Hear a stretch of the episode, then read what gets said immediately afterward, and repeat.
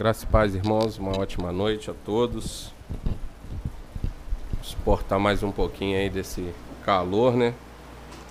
É, na quarta-feira nós iniciamos é, uma reunião de oração. Além do nosso estudo, nós vamos estar fazendo a oração um período de oração. Aqueles que têm o hábito de orar de joelhos e se sente à vontade de orar de joelhos, vão estar orando ajoelhados. Quem não se sente, ou igual no caso da Isabela, está grávida, senta. Quem tiver com criança, senta, ora sentado.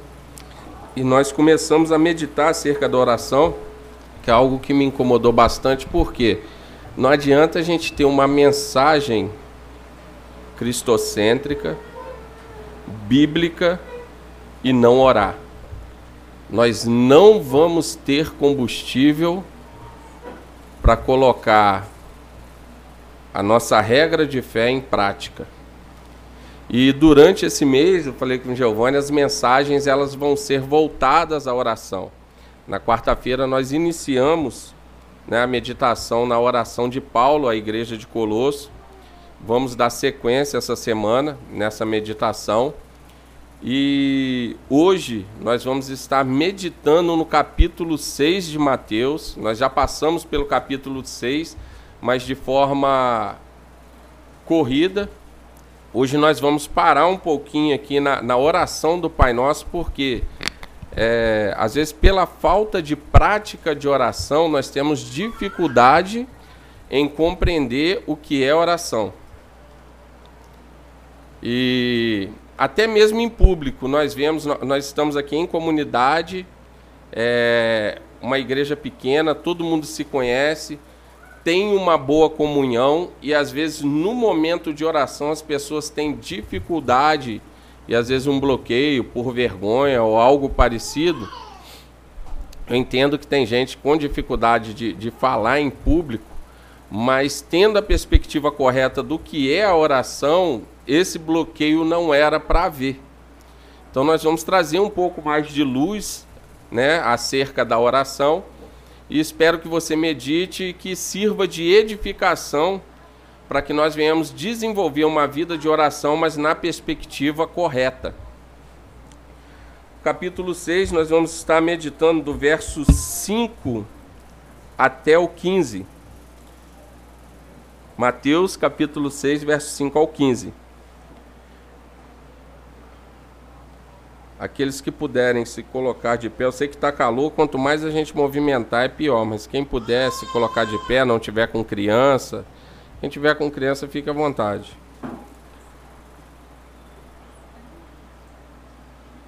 E quando orarem, não sejam como os hipócritas, que gostam de orar em pé nas sinagogas e nos cantos das praças, para serem vistos pelos outros.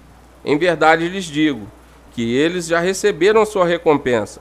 Mas ao orar, entre no seu quarto e, fechada a porta, ore ao seu pai, que está em, se em secreto. E o seu pai, que vê em secreto, lhe dará recompensa. E orando, não usem de vãs repetições, como os gentios, porque eles pensam que por muito falar serão ouvidos.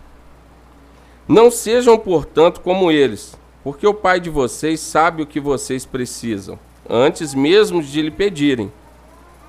Portanto, orem assim: Pai nosso que estás no céu, santificado seja o teu nome, venha o teu reino, seja feita a tua vontade, assim na terra como no céu. O pão nosso de cada dia nos dá hoje. E perdoa-nos as nossas dívidas, assim como nós perdoamos, assim como nós também perdoamos aos nossos devedores e não nos deixes cair em tentação, mas livra-nos do mal, pois teu é o reino, o poder e a glória para sempre. Amém. Porque se perdoarem aos outros as ofensas deles, também o Pai de vocês, que está no céu, perdoará vocês. Se, porém, não perdoarem aos outros as ofensas deles, também o Pai de vocês não perdoará as ofensas de vocês. Vamos estar orando mais uma vez? Pai, nós te louvamos e te agradecemos, porque apesar de nós, a tua presença é real no nosso meio. Te louvamos e te agradecemos porque, apesar de nós, o Senhor recebeu os nossos louvores, a nossa adoração. Te louvamos e te agradecemos, Pai, porque cremos que a tua palavra é viva, é eficaz e ela se renova a cada dia nas nossas vidas. Pedimos, ó Pai, nesse momento que o Senhor venha calar as nossas ansiedades, as nossas preocupações e que nós venhamos conseguir nos concentrar aqui, para que nós venhamos aprender mais de Ti através da Tua palavra. Senhor, perdoa as nossas falhas, as nossas fraquezas, perdoa porque às vezes nós não temos a perspectiva correta de culto e temos dificuldade até de nos comportar no local de culto, mas que o Senhor, através da tua infinita misericórdia e graça, através do teu Espírito Santo, fale conosco nessa noite e que nós venhamos, ó Pai, sair daqui não somente como ouvintes, mas como praticantes da tua palavra, para que o teu nome seja exaltado e glorificado nesse mundo perverso. É em nome de Jesus que nós oramos crendo. Amém. Nós já passamos aqui de forma rápida no capítulo 6 né, de, de Mateus. Eu preguei no versículo 24 ao 34 na época, falando acerca das preocupações né, do dia a dia. Mas hoje eu queria parar com um pouco mais de tempo, às vezes alguns dos irmãos poderiam não estar presentes no dia. Nós vemos aqui do versículo 5 até o 7, Jesus, ele dentro do Sermão do Monte, ele está tratando aqui da estrutura da religião judaica. Você vai ver ele falando acerca de esmola, né, que é, era contribuição ou oferta, as esmolas, que era ajuda aos necessitados, a oração e o jejum. Isso era a base da religião judaica na época. E o que nós vemos aqui, Jesus falando a esse público, eles conseguiram deturpar isso. Porque o, o que acontece dentro e o que acontece fora tem que estar de acordo, tem que estar alinhado, o coração tem que estar alinhado. Então, a, a, mera prática, quando, quando eu começo a praticar a religião para que o público veja, a essência já foi perdida. É o que Jesus está mostrando aqui. Quando nós praticamos a religião, seja a oração, seja a esmola, seja a adoração, seja qualquer relação nossa com Deus e para Deus, quando entra o orgulho e eu começo a querer mostrar para o público algo já não é mais para Deus. E é o que Jesus trata aqui. Quando nós começamos a agir dessa forma, nós já recebemos a, a recompensa, uma recompensa que era para ser eterna, aquilo que era para ser para a glória de Deus, passa a se transformar em mero aplauso. Então, aquele fruto que deveria ser desenvolvido para algo transcendente, ele se torna simplesmente material. Se, é, se torna em, em mera religião, árida, seca. E é assim que os fariseus estavam se relacionando. Porque eles davam oferta, mas para mostrar que era generoso para o povo. Eles faziam questão de que o povo visse que eles estavam dando oferta. Não há nada de errado se você estiver socorrendo alguém com a intenção correta, com o propósito correto e as pessoas verem você fazendo uma boa ação. Elas vão até glorificar a Deus. Poxa, ele está tá fazendo algo legal, está socorrendo, está ajudando A, B ou C, sem que você toque trombeta. A mão direita fazendo sem que a esquerda saiba. E aquilo, por acaso, alguém veja e glorifique a Deus. Legal. Mas quando começa a fazer igual eles aqui, um exemplo aqui, no versículo 5 ao 7, Jesus não está condenando a oração em público, porque o próprio Jesus orava em público. Paulo orava em público. Era normal da religião judaica você orar pela manhã, na hora do almoço e à tarde. Eles faziam orações curtas e poderosas, orações centradas em Deus, orações com, com conteúdo. Então isso, isso era normal, mas o que ele está dizendo aqui? Não adianta eu vi aqui orar se eu não faço no quarto, em secreto. É isso que Jesus está mostrando. se torna hipocrisia. Não adianta eu chegar aqui e dobrar o meu joelho os irmãos chegam e veem, nossa, o irmão ora ajoelhado, legal. A dentro de casa eu não consigo orar nem de pé. É isso que Jesus está mostrando. Então, antes de você proferir a oração em público, faça em casa. Pratica dentro de casa. Tenha um lugar secreto. Crie o hábito de ter um lugar para você ter um particular com Deus. É isso que Jesus está falando. E às vezes nós perdemos isso. E aqui você vê tanto a, a, oração do Pai Nosso, tanto em Mateus quanto em Lucas, é um pedido dos discípulos. Né? Eles, eles têm essa ânsia de aprender a orar. E é um ponto que me incomodou no início do ano. Nós estávamos discutindo o que, que a gente prega, o que, que a gente fala, o que, que a gente faz. Mas nós não estamos preocupados o que nós vamos orar. Como nós temos orado. Como está a nossa vida de oração. Nós estamos vivendo num mundo imediatista.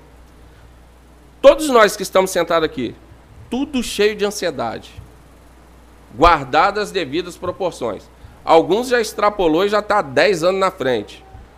Outros está um dia na frente, o outro está só o boleto no final do, do mês, né, que extrapolou demais em, em dezembro. Mas está todo mundo guardado as devidas proporções, ansiosos. E isso às vezes dita, e foi o que nós falamos na quarta-feira, a forma que eu me dirijo a Deus. De forma que às vezes as nossas orações têm sido transformadas em orações pagãs. Em orações de pessoas que, como, é, é, como a galera aí que vai para encruzilhada e faz um despacho para que Deus atenda aquilo que está no coração dele. Ele não está preocupado se aquela oração passa pelo crivo do caráter de Jesus Cristo, mas no final ele pede em nome de Jesus. E às vezes é algo que nem Satanás dá. Porque uma oração mundana, uma oração somente material, uma oração voltada somente para essa vida, quem oferece isso é Satanás. Foi o que ele fez com Jesus lá no deserto. Tá vendo isso aí, ó? Eu te dou tudo se você prostrar e me adorar. E às vezes de forma inconsciente, nós temos transformado a nossa oração nisso. Uma oração somente para essa vida. E aqui Jesus, no, no, no, versículo, no versículo 9, ele começa a me mostrar, é como se fosse um andaime, não um prédio. Ele começa a nos dar uma estrutura de oração. Como que vocês vão orar? como que nós vamos orar? E traçando um paralelo, não sei se os irmãos se lembram, da quarta-feira, qual a essência da oração que Paulo apresentou? Quem se lembra? Uma oração, Paulo orando na igreja de Colosso. Ele está orando para um povo pobre, alguns eram escravos, e ele só pede algo de teor espiritual somente. Que que eles transbordem de todo o conhecimento da palavra de Deus. Somente algo voltado ao espiritual. E às vezes alguns teólogos liberais tentam colocar Jesus contra Paulo. Olha a oração de Jesus. As três primeiras petições do Pai Nosso é relacionada a Deus, não tem nada a ver com o homem. E aqui eu quero te chamar para nós desenvolvermos uma vida de oração, de maturidade de crente adulto. A sua e a minha oração não é para dobrar a Deus para que Ele faça a nossa vontade. A oração é para que a vontade de Deus se cumpra na terra e nós venhamos a parar de ser menino de choramingar e venhamos aceitar e viver a vontade de Deus. E Jesus começa orando, portanto, orem assim: Pai nosso que estás no céu, santificado seja o teu nome. Há uma preocupação com o nome de Deus. E ao mesmo tempo que ele me mostra que Deus é santo, vocês prestaram atenção na letra do último hino que a gente cantou? Quando nós nos prostramos de joelho, ou quando você se prostra diante de Deus, numa consciência de adoração, de quebrantamento, é com aquele Deus ali que você está falando.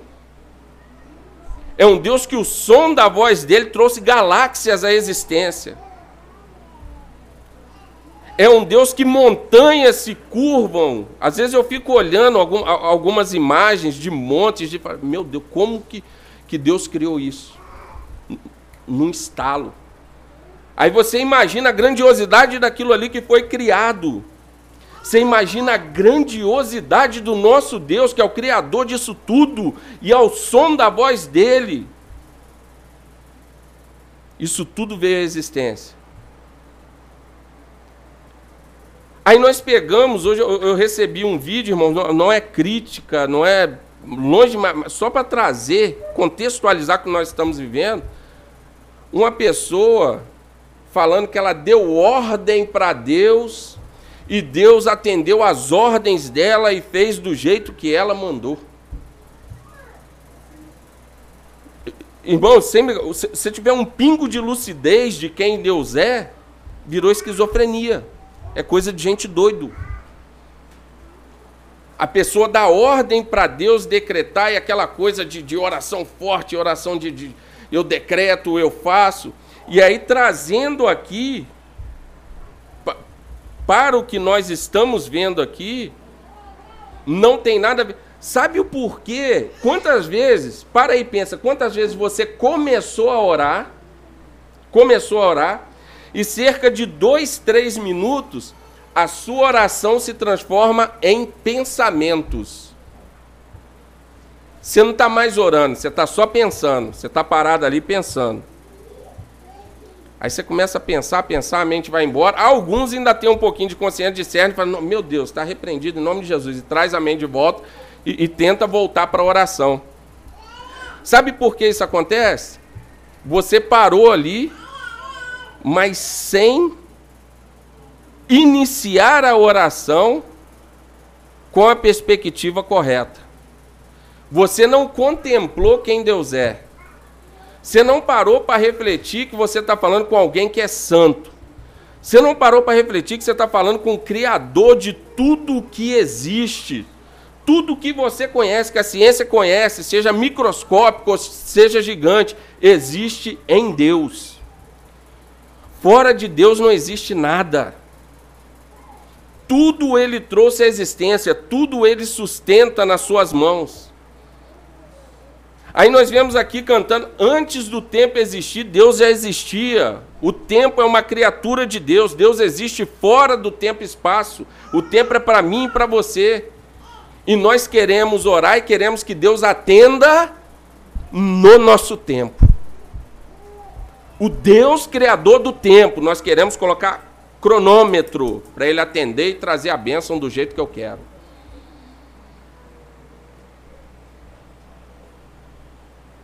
Nós não começamos adorando a Deus. Nós não começamos refletindo na santidade de Deus. Aí logo a sua mente está vagueando. Aquilo que era para ser uma oração, sua mente está vagando para tudo quanto é lado. E você acha que está orando, isso não é oração. Então nós vemos aqui as três primeiras petições é acerca do reino de Deus. Santificado seja o teu nome, venha o teu reino. Nós temos essa preocupação. Não é para a igreja ir, não. Jesus não está ensinando, ora para que o arrebatamento aconteça logo, ora. Tem crente que não aguenta mais o trabalho e olha para Jesus voltar. Cada um trabalho. Ah, eu não aguento mais esse emprego. Jesus podia voltar logo. Olha que mediocridade, que mediocridade que nós estamos vivendo. Jesus podia voltar logo, porque não aguenta mais bater um cartão. Ele não tolera mais oito horas de trabalho. Ele acha aquilo insuportável. Esse vir o, o, o reino de Deus passa por nós. E o que, que nós temos que ter consciência? Nós oramos para vir o reino? Não sei se vocês têm essa, essa perspectiva de orar. Aí você mesmo é resposta de oração. Como que você tem expandido esse reino? Porque o reino de Deus ele inaugurou com Jesus e ele está acontecendo agora. É obrigação dos filhos da luz expandir esse reino. As trevas estão recuando. As portas do inferno não prevalecerão contra a igreja. Aí nego está com medo de diabo, com medo do inferno, com medo do levante, do maligno. Não, nós estamos avançando, as trevas vão recuar. Não interessa se é governo A, se é governo B, se é governo C. A igreja avança, a igreja de Cristo ela vai avançar. Então, quando você ora para trazer o reino, você mesmo é resposta de oração. Não adianta orar para trazer o reino e você levar uma vida de, de, de crente da igreja para dentro. E você não conseguir levar o testemunho de Jesus Cristo para fora. E você não conseguir evangelizar, você não conseguir falar de Cristo. E você não conseguir reconciliar até as suas relações com a natureza. Porque isso também é trazer uma porção do reino de Deus. Tem crente que joga lixo pro meio da rua, da janela do carro até hoje. Você imagina só. Esses dias, eu, tava entrando água aqui, entrando água aqui, fomos ver, era uma fralda que estava aqui em cima. Ó. Uma fralda de criança, jogaram uma fralda aqui em cima. Aí nós esperamos que seja um ímpio que não tenha consciência nenhuma cristã. Aí tem um monte de ambientalista ateu querendo nos ensinar a cuidar e preservar o meio ambiente. O crente não está nem aí com, com, com pauta de, de, meio ambiente, de, de cuidado. não estou falando de mimimi, não. É de realmente saber usar os recursos naturais. Camarada mora em comunidade, mora num, num, num, prédio igual agora, tá faltando água. É o cara que se exploda. Ele tá gastando água à vontade, tá lavando carro, lavando quintal, o pessoal com dificuldade de faltar água. Passa por tudo isso trazer uma porção do reino de Deus. As pessoas estão olhando como nós nos portamos e vendo se o nosso discurso condiz com a prática. E não estou falando que eu sou santo, que eu sou um exemplo disso, não, irmão mas eu me policio. Eu tenho que o tempo todo estar tá avaliando onde que eu posso melhorar. O que, que eu posso fazer para trazer uma porção do reino de Deus aqui para a terra? Como que eu posso levar luz para esse mundo perdido? Como que eu posso fazer para que o nome de Cristo seja exaltado e glorificado? Então nós vemos aqui Jesus ele apresenta um modelo de oração reverente, humilde, sério, com confiança em Deus, preocupando com sua glória, amando a humanidade, em submissão, em moderação nas coisas temporais e com seriedade nas coisas espirituais. Nós temos que aprender a orar dessa forma. Toda oração ela deve começar com uma contemplação devota e expressar um reconhecimento do nome de Deus e de suas benditas perfeições. Nós temos que meditar e ter consciência com quem nós estamos falando, a quem nós estamos nos dirigindo. E ao mesmo tempo, que traz essa seriedade, essa devoção, ele também apresenta Deus como Pai.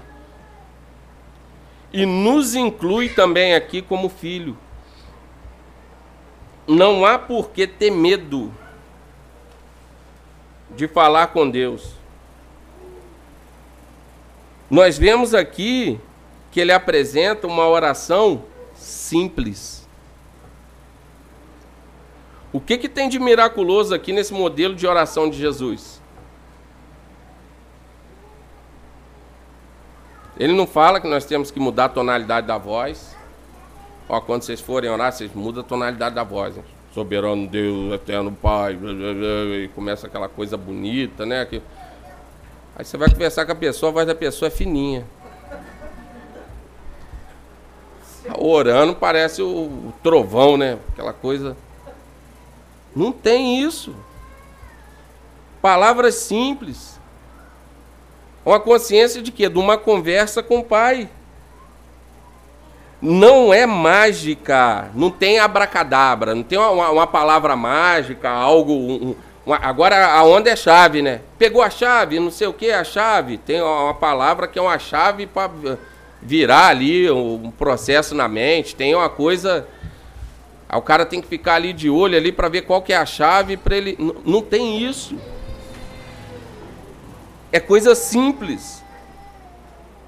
É uma linguagem comum. Você está conversando com o Criador do universo para compreender o que Ele quer que você faça. Sabe qual é a oração que Deus ouve? Quando a palavra de Deus ela começa a fazer morada no seu coração, ela vem de Deus, soprada aqui através do Espírito Santo, ela é processada no seu coração e você devolve ela para Deus. Isso que é orar. Ore a palavra de Deus. Ore de acordo com o caráter de Jesus. Ore de acordo com os exemplos de Jesus. Ore de acordo com os atributos de Deus. Não tem palavra mágica, não tem negócio de sete sexta-feira, não tem negócio de campanha de, de tantos dias disso e daquilo. Não precisa de ajoelhar em cima do milho. Não, não tem isso. É simples. O que Jesus apresenta aqui é simples. Prioridade, as três primeiras petições. O reino de Deus algo espiritual. Nós vemos aqui do início, se você prestar atenção no Sermão do Monte, do início ao fim, Jesus está apresentando Deus como Pai, mostrando que Deus é Pai. Eu já conversei aqui com as irmãs na oração, tenho falado muito isso. Às vezes as pessoas têm dificuldade em se relacionar com Deus enquanto Pai, porque elas têm problema com o Pai terreno delas a imagem que elas têm de pai não é uma imagem boa. Então elas têm dificuldade em se relacionar com Deus enquanto pai. Tem dificuldade em confiar, tem dificuldade em descansar, tem dificuldade às vezes em obedecer. Porque de forma inconsciente ela cria um bloqueio. Deus é o Pai perfeito. Nele nós podemos descansar, nós podemos confiar. Ele não erra, ele não nos frustra. Você pode chegar através da oração, compreendendo que ele é teu pai. Você chega quebrado e sai inteiro. Você chega angustiado e sai leve. Você, chega fraco e sai forte. Você chega ansioso e sai calmo através da oração, compreendendo quem é Deus colocando o reino dele, a justiça dele em primeiro lugar. Nós vemos aqui, ele pede para que venha o seu reino e seja feita a tua vontade. Então a oração, ela está ligada a que você venha compreender a vontade de Deus e para que a vontade de Deus se realize na sua vida. A oração não é para que você faça a sua vontade prevalecer no céu. É para que a vontade de Deus prevaleça na terra através da sua vida. E nós o tempo todo nos ajoelhamos na perspectiva de orar, tentando dobrar Deus. Tentando barganhar com Deus, como se nós tivéssemos algo a oferecer. Nós vemos aqui no versículo 11 ele pede acerca do pão nosso de cada dia nos dá hoje. O pão era algo comum, era algo básico. Aqui ele está falando de atender as necessidades básicas. Qualquer casa que você chegasse ali do, na época de Jesus, tinha o pão e tinha pão com fartura para dividir. Eles não faziam o pão só para eles. E aqui nós começamos a ver o que? As três primeiras petições é acerca do reino de Deus. E as demais aqui começa a ser desenvolvido o que? Petições numa perspectiva de comunidade. O crente ele não pede para si somente. O crente ele está preocupado com o que está acontecendo no mundo. O crente ele está preocupado com a falta na mesa do irmão. O crente em Jesus Cristo que começou a orar, glorificando, exaltando, contemplando a santidade de Deus, não tem como ele pedir o pão só para ele. Ele está preocupado com os países que estão tá em guerra, com as crianças que estão lá e não tem um, um peito mais para dar o leite. Não dá para a gente viver a vida à deriva de qualquer maneira, olhando somente para nós. Deus existe em comunidade, Pai, Filho e Espírito Santo, e não tem falta de nada. E o chamado de Deus para nós é para uma vida em comunidade. Então nós não temos mais o direito, uma vez que nós temos Deus como Pai tem vários irmãos, nós passando dificuldade. Aí volto a dizer, quando você ora para que Deus dê o pão de cada dia, nós e de outros irmãos, você já foi a resposta de oração de alguém? Que às vezes a sua oração é só para você se conscientizar, é orar e agir, irmão.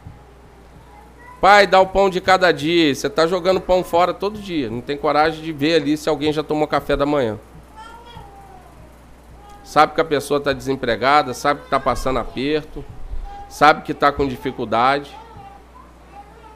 Vem numa calçada, às vezes a gente passa para outro lado, com medo de pedir alguma coisa. Sabe que o parente está em dificuldade, a gente corre dele porque tem medo dele pedir alguma coisa for lá na casa do fulano lá, ele vai comunicar uma dificuldade e a gente vai ter que compartilhar. Então, quando nós entendemos que o Pai é nosso, que o pão é nosso, nós temos que compreender também que nós temos a responsabilidade de ser resposta de oração de vários irmãos que estão em dificuldade seja a resposta de oração de alguém.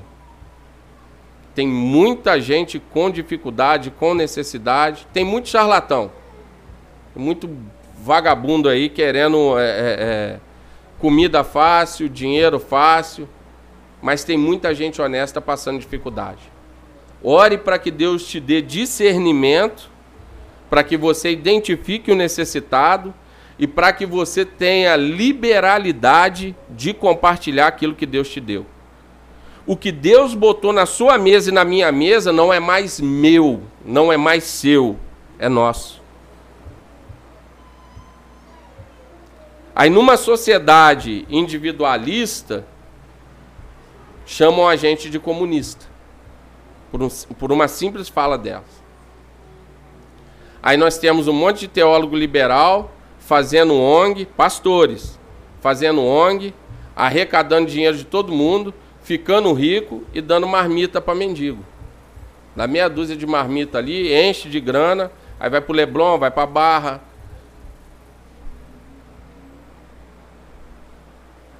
E nós é, é, é, criticamos e tem que criticar mesmo, com razão.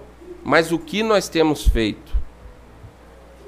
Ah, eu não acho certo é, dar comida. Paga um treinamento para ele. Vê o que, que ele tem aptidão para fazer e paga um treinamento. Ah, cara, quer fazer um curso de soldador, de eletricista, de vou pagar para você. Dá vara. Então nós não temos desculpa. No reino de Deus, quando nós temos essa compreensão aqui, ao mesmo tempo que nós oramos para Deus prover, às vezes você é a própria resposta de oração.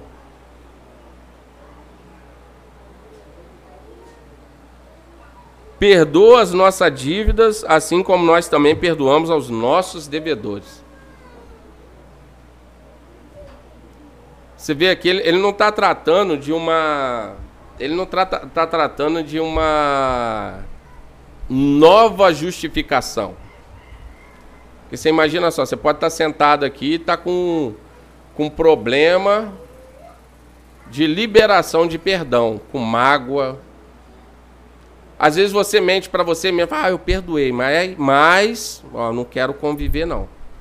Ah, eu perdoei mais, eu perdoei mais. Não, eu não ligo não, mas quando você fala da pessoa, até a tonalidade de voz muda. Você vê que tem aquele, aquela amargura, aquele, você lembra com amargura, com, com rancor. E às vezes isso vem de picuinhas, irmão. Você imagina só, antes a, a, fofoca existia, existia. Tinha gente, você passava na rua, tinha aquela senhorinha lá que estava na janela 48 horas por dia. Na janela ali, eu, eu morei num prédio que tinha uma pessoa assim. Então, a pessoa conseguia dar conta de todo mundo que saía e entrava, e a hora que saiu, a hora que entrou, você chegasse e pedia, sabe se fulano está em casa? Sabia a hora que chegou e o que que fez, desceu, voltou de novo. Então... Só que hoje o mundo digitalizou.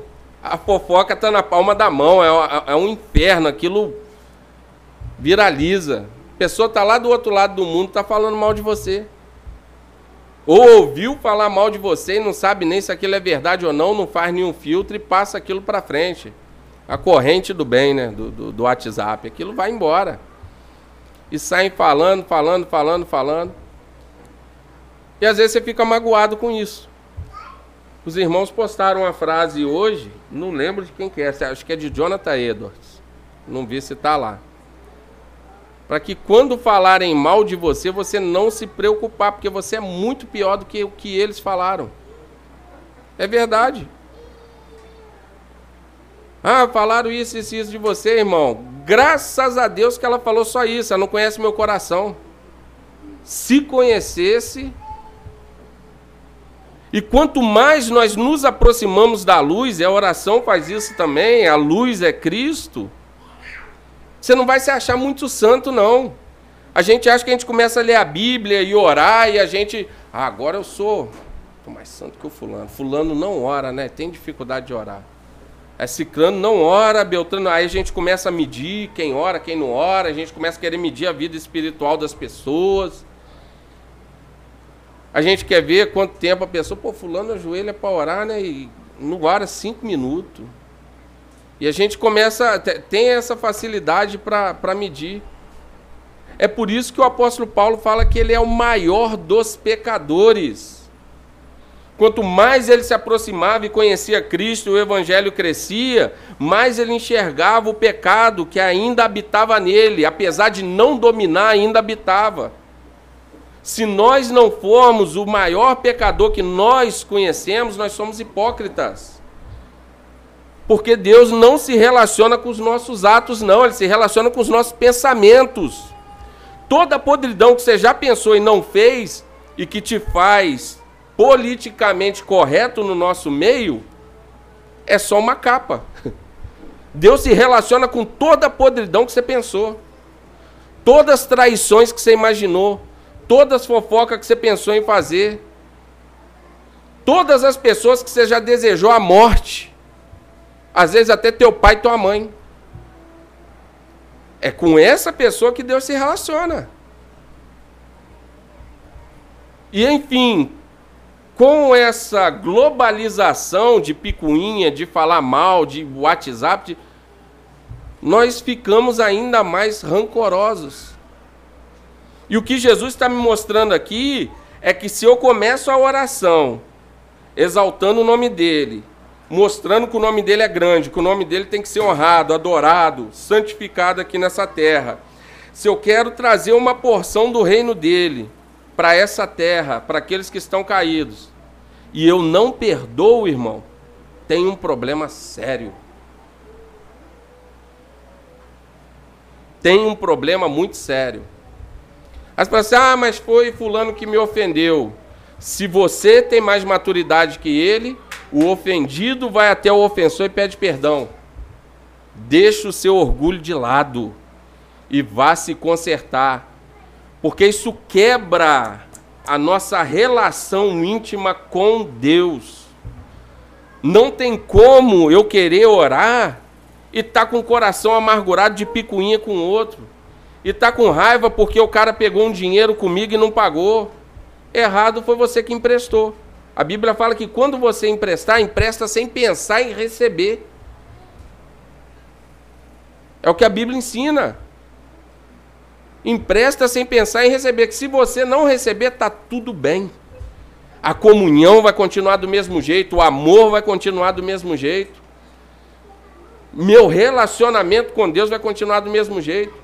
Porque se eu não consigo amar e perdoar o próximo que está comigo aqui do lado, e você fala que ama a Deus, você é um mentiroso. Sou eu que estou falando isso, não, João. Apóstolo do amor. Então, se você tem problema de perdoar, a ah, minha mãe, pelo amor de Deus, irmãos, é tua mãe, vai amar, vai honrar, vai respeitar, vai cuidar. Ah, o meu pai fez isso lá atrás, não me libera perdão, irmão. Tá preparando o veneno e você mesmo bebendo o veneno. Vai viver uma vida leve, uma vida cheia de graça. Você recebeu graça da cruz desse Deus maravilhoso. Libera perdão, libera graça, libera amor, libera misericórdia. Foi o que eu e você recebemos quando merecíamos só ira. Quando merecíamos a ira de Deus, nós ainda estávamos caídos nos nossos pecados e delitos, vivendo morto, morto, literalmente, sem buscar Deus. É o que Paulo escreve lá em Romanos. Todos pecaram e estão destituídos da glória de Deus. Não há quem faça o bem, não há um sequer. Nós merecíamos o inferno e a ira de Deus. Não, esses aqui são meus. Mas não vale nada, mas, não, mas é meu. Eu vou sangrar por eles. Eu vou limpar eles, eu vou purificar eles, eu vou apresentar eles santos, limpos, imaculados para o Pai, porque o Pai me deu eles para mim antes que o mundo fosse fundado. Deus já vinha te elegido, te escolhido, te separado. Para você viver de, de raivinha, de picuinha, porque não sei quem falou mal de mim. Ah, o fulano falou, mas isso não condiz com o que eu faço. Você faz coisa pior, é porque ninguém sabe. Deixa falar para lá. Perdoa, ora por ele. Nós temos obrigação de amar pessoas difíceis. Porque você e eu somos extremamente difíceis e Jesus nos amou até o fim. Tem ninguém aqui fácil de lidar. Nós somos problemáticos. A igreja está cheia de gente problemática sendo transformada, sendo lavada, sendo remida, todos os dias. Então nós não temos o direito de guardar mágoa. E quem está em Cristo Jesus e compreendeu as necessidades do reino, a urgência do reino, a necessidade de glorificar e exaltar o nome de Cristo, não tem o direito de viver com rancor no coração sem liberar perdão.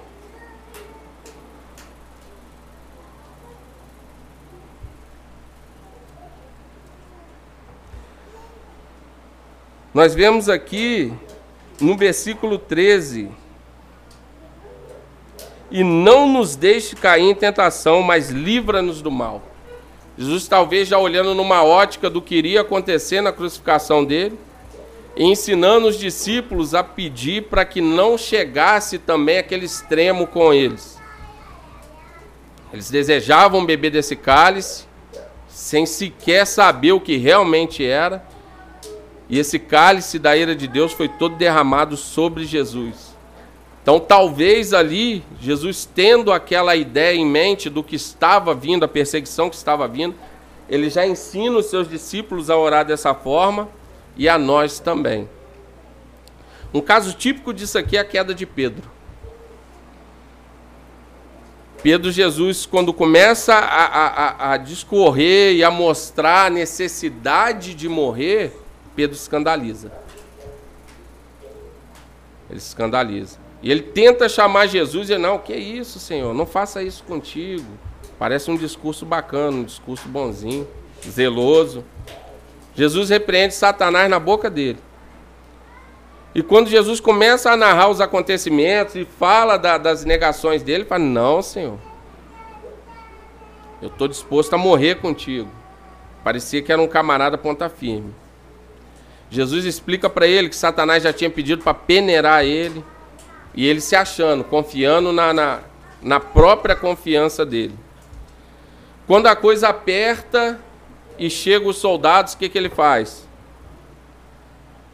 Primeiro, eles não conseguem vigiar, né? Jesus pede para eles vigiar e vai orar, eles não conseguem vigiar, eles dormem. Nem para vigiar, para orar, eles estavam servindo. Eles dormem. Quando a coisa aperta, ele resolve como? A falta de oração, a falta de discernimento leva a isso. Ele resolve com a espada, ele corta a orelha do soldado. Ele corta a orelha do soldado. E ali ele já entrou no processo de tentação. Você vai ver direitinho, quando Satanás entra na equação, é na hora que a criada vai lá e fala: esse aí é um deles. Aí ele começa a xingar um monte de palavrão. O texto ali original fala que ele estava proferindo palavras de, de baixo calão para parecer que ele não andava com Jesus. Ah, porque não vigiou, entrou no processo de tentação. E esse processo de tentação nós temos tentações. Não precisa de Satanás. Não estou dizendo que o diabo não existe, tá, irmão? Longe de mim. As pessoas às vezes não entendem quem está falando, distorce tudo. Não estou falando que o diabo não existe. Estou te mostrando que existem tentações internas que o diabo ele não é onisciente, ele não sabe o que você pensa. E você pensa um monte de bobagem, eu penso um monte de bobagem. Então a tentação ela começa interna, muitas das vezes. Ela não precisa de ser externa. E às vezes quando nós damos lugar a essa tentação, o diabo ele só está ao derredor olhando. Ele é sagaz. E às vezes ele vai, vai te conduzindo ali, colocando um, um pratinho daqui, outro dali, você vai entrando na, naquele processo de tentação. Na hora que você assusta, você já está rolando na lama, você nem sabe como que aconteceu. Então nós devemos orar para não entrar nesse processo de tentação e sermos vigilantes. Cuidado com quem você conversa na internet. Mulher casada não tem que ficar de papinho com homem solteiro. Cuidado com comentário em foto de vocês. Tudo começa com a besteirinha, com um flertezinho, com a bobeirinha. Cuidado com o que você vê. Você olha, você olha uma foto ali de uma mulher de biquíni. O algoritmo ele vai te bombardear de fotos piores ainda. Vocês que conhecem de internet mais do que eu, é verdade ou é mentira? O algoritmo ele te prende. Quanto mais tempo de aplicativo, melhor. Então, cuidado com o que você. Eu entrei para ver um, um, colchão no site ontem. O, o, meu feed de Instagram fez só aparecer colchão. Parece que você tá hackeado. O cara tá ouvindo conversa dentro de casa, tá. Às vezes você batendo papo com um amigo, você fala de alguma coisa. Já aconteceu comigo umas três vezes. Eu estou conversando com os amigos de comprar alguma coisa. Não tinha nem acessado, não. De repente aparece um monte de coisa relacionada àquilo no feed de notícia. Parece que estão usando o celular para ouvir o que você fala. Uma coisa estranha. Então nós temos que ser vigilantes, irmãos, o tempo todo, para não entrar nesse processo de tentação. O, o, o, que é certo tá aqui, ó. O que é errado é daqui para lá. Sabe como que o crente anda?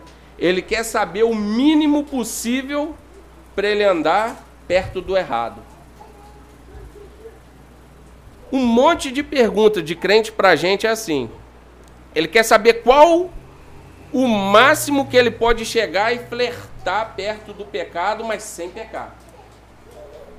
Se você andar aqui na linha, toda hora você vai cair do outro lado.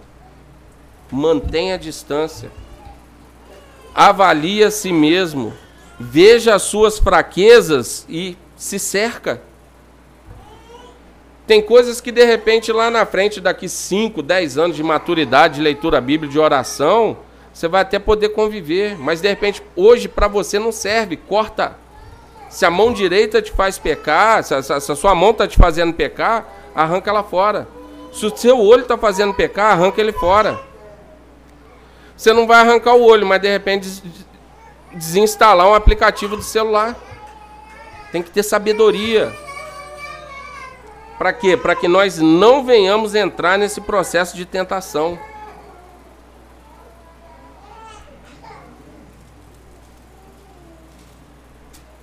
Um outro ponto que ele coloca aqui, ó, não sei na Bíblia de vocês.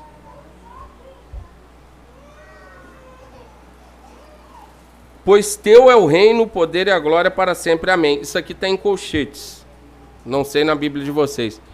Provavelmente isso aqui não foi escrito por Mateus.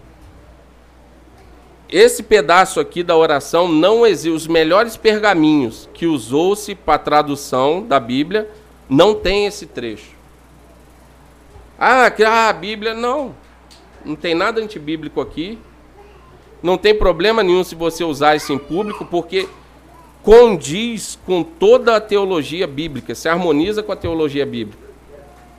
Mas os melhores pergaminhos não tem esse trecho aqui da oração. Pois teu é o reino, o poder e a glória para sempre. Amém. Não existe isso aqui nos melhores pergaminhos.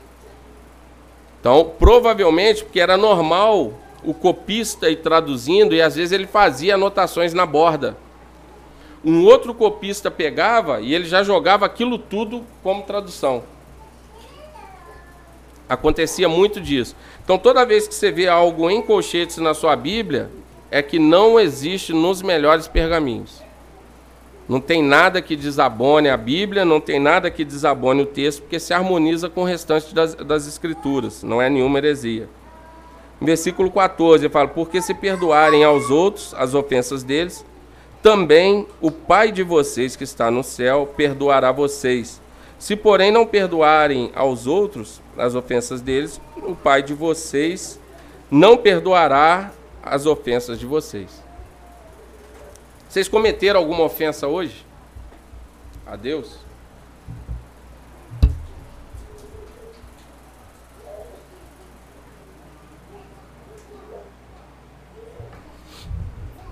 Às vezes a gente fala, né? Ah, não. Como que você administrou seu tempo hoje? Hoje é o dia do Senhor. Como que eu administrei meu tempo hoje? Nós administramos o nosso tempo para a glória de Deus? Se não administramos, já um exemplo simples, tá? É uma ofensa. E eu não posso querer graça para mim e juízo para o outro. Então, se eu quero receber graça e perdão dessa ofensa, eu devo perdoar também quem me ofendeu. Isso é farisaísmo.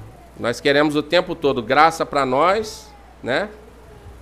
E juízo para aquele ali que eu não vou com a cara dele, ou que eu não gostei do que ele falou, ou que ele comprou comigo e não pagou, e eu tô querendo que ele vá mal na vida. E a gente às vezes deseja isso mesmo, né? Vezes acontece, a pessoa conta ali uma derrota ali, você regozija por dentro, né? É bem feito. Aquela vez ele fez isso, isso, isso comigo, é que bom, né? Agora tá pagando. A gente quer graça para nós e o outro é olho por olho, dente por dente. Então é condicional, irmão. Na, na medida que você quer ser perdoado, perdoe também. Se tem alguém que você tem algum problema mal resolvido, procure, mande mensagem, converse, peça perdão e vamos viver uma vida que glorifique a Deus, vamos desenvolver uma vida de oração. Não sei como que está a sua vida de oração, em qual perspectiva você tem orado, mas nós, enquanto cristãos, nós precisamos desenvolver uma prática de oração. A oração é uma disciplina. A oração é uma disciplina. E disciplina você tem que praticar até que ela comece a fluir. Se você esperar da vontade de orar, a gente quer, quer romantizar tudo, né? Ah, não, tem que ser, tem que ser espontâneo. Se não for espontâneo, está adiantando de nada. E aí você vai empurrando com a barriga. do jeito que está, de qualquer maneira. Comece a orar. Comece a buscar em Deus, descansar em Deus, se derramar em Deus, confiar mais em Deus. Você imagina só, é, hoje, almoço de domingo, geralmente a gente se reúne na mesa. Você e o seu esposo, vocês passaram a semana inteira juntos. E às vezes no domingo vocês conversam. Pô, aquela situação, como é que foi? Você reflete acerca da semana. Às vezes o, o seu filho sai para a escola, você sabe que ele está na escola. Você sabe o que ele fez na escola. Ele estudou, você sabe quais as matérias que ele estudou. Mas quando ele chega, você pergunta: como é que foi a sua aula? Como é que foi o seu dia? A esposa sabe que a gente está trabalhando, sabe que o trabalho é cansativo, às vezes é exaustivo, e ela pergunta: como é que foi o dia? Como é que você passou? O que, que é isso? Relacionamento. A oração é a mesma coisa. Deus quer se relacionar contigo, Ele quer saber quais os seus anseios. Vai falar, ah, então Deus não sabe. Ele sabe de tudo. Antes que a palavra chegue à nossa boca, Ele já sabe. Ele já sabe de tudo. Mas Ele quer ter esse relacionamento de comunhão, de amizade, de intimidade, de confiança. E nós só vamos desenvolver isso orando, buscando. E para nós não cairmos nesse farisaísmo aqui que eles estavam desenvolvendo, crie um lugar na sua casa. Um lugar que você possa ficar ali em secreto, que você possa descansar e se deleitar em Deus. Comece a conversar com Deus em casa para que nós venhamos também desenvolver essa vida aqui de relação com Deus em comunidade. Vamos estar orando? Na quarta-feira nós vamos continuar meditando na oração de Paulo à igreja de Colosso. Os irmãos que puderem e quiserem estar conosco vai ser uma benção. Alguém quer nos conduzir em oração?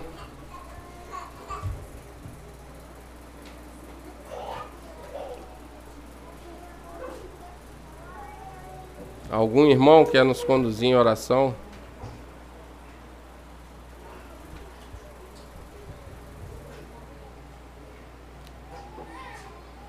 Vamos estar orando. Pai, nós te louvamos e te agradecemos por esse momento que nós tivemos aqui em torno da tua palavra. Te louvamos e te agradecemos pela consciência que o Senhor tem nos dado. Pedimos, Senhor, que o Senhor venha nos dar força para que nós venhamos trazer uma porção do teu reino para essa terra.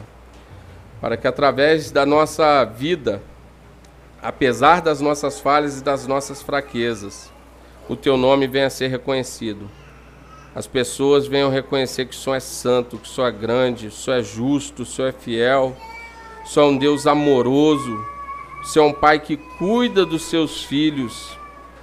E apesar das nossas falhas, das nossas fraquezas, o Senhor não desiste de nós. Nós te louvamos, ó Pai, te agradecemos porque nós andávamos errantes, mas o Senhor nos escolheu para termos esse relacionamento contigo, ó Pai. Pai, eu lhe peço que o Senhor venha despertar, não só eu, mas os meus irmãos, para desenvolver uma vida de oração, uma vida de comunhão, uma vida de santidade, uma vida que glorifique o teu santo nome. Pai, que nós venhamos compreender que o Senhor é um Deus grande, criador de todas as coisas, mas é também um Pai amoroso que se preocupa, Pai, com cada dificuldade nossa. Só um Deus que cuida, que sara cada ferida. Só um Deus que zela por cada um de nós. O Senhor é um Deus que nos conduz nos pastos verdejantes, como nós vimos aqui nessa noite. O Senhor é um Deus que nos conduz às águas tranquilas. O Senhor é o verdadeiro e bom pastor que cuida das suas ovelhas. Por isso nós podemos descansar em Ti. Pai, eu peço que o Senhor venha tocar agora no coração de cada irmão meu, a começar por mim, que nós venhamos verdadeiramente reconhecer o Senhor como Pai e venhamos entender que todas as nossas dificuldades, todos os nossos anseios devem ser deixados aos pés da cruz. Que nós venhamos, ó Pai, compreender que nós devemos deixar de lado o nosso querer e compreender e executar a tua vontade para a nossa vida. Que nós venhamos, ó Pai, compreender que aquilo que o Senhor tem nos dado é para que nós venhamos administrar. E isso passa por compartilhar com aqueles que estão em dificuldades também. Que nós venhamos ter percepção de identificar o necessitado e nós venhamos ter coragem generosidade de auxiliar. Que nós venhamos, ó Pai, ter consciência que o Senhor é um Deus santo. E como nós somos seus filhos e a graça nos alcançou, nós não podemos mais flertar com as tentações do dia a dia.